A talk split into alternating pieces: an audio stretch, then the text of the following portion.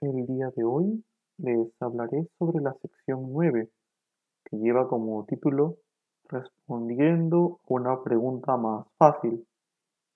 Lo interesante de nuestra vida mental es que raramente nos quedamos sin saber qué responder.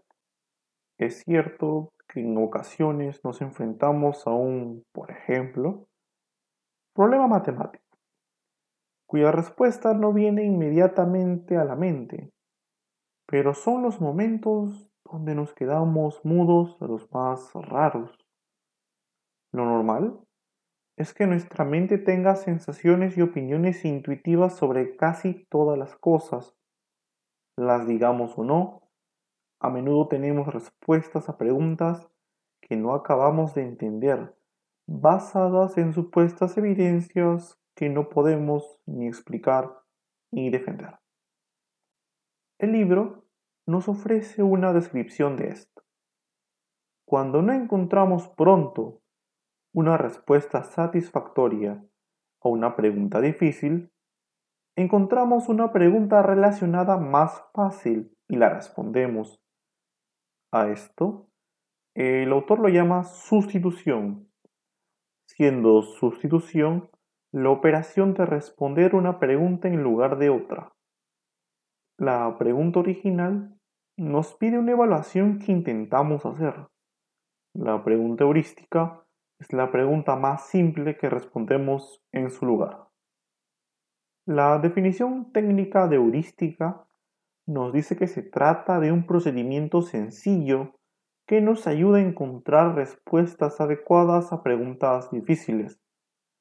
Sustituir una pregunta por otra puede ser una buena estrategia para resolver problemas difíciles, como decía George Polya.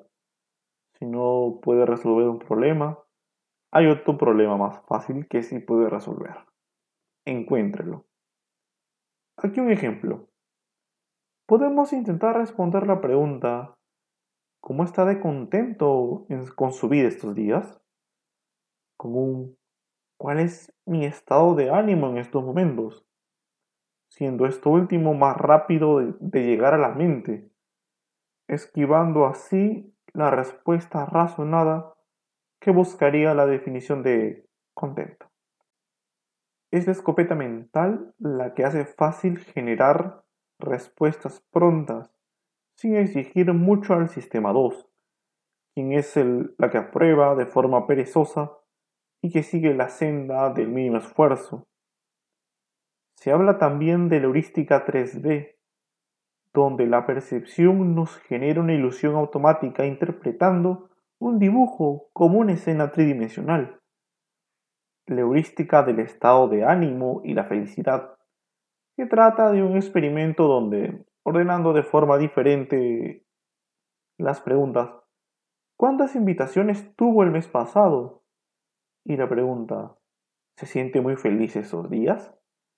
Se puede encontrar una correlación que muestra cómo la sustitución es usada para responder sobre nuestras emociones.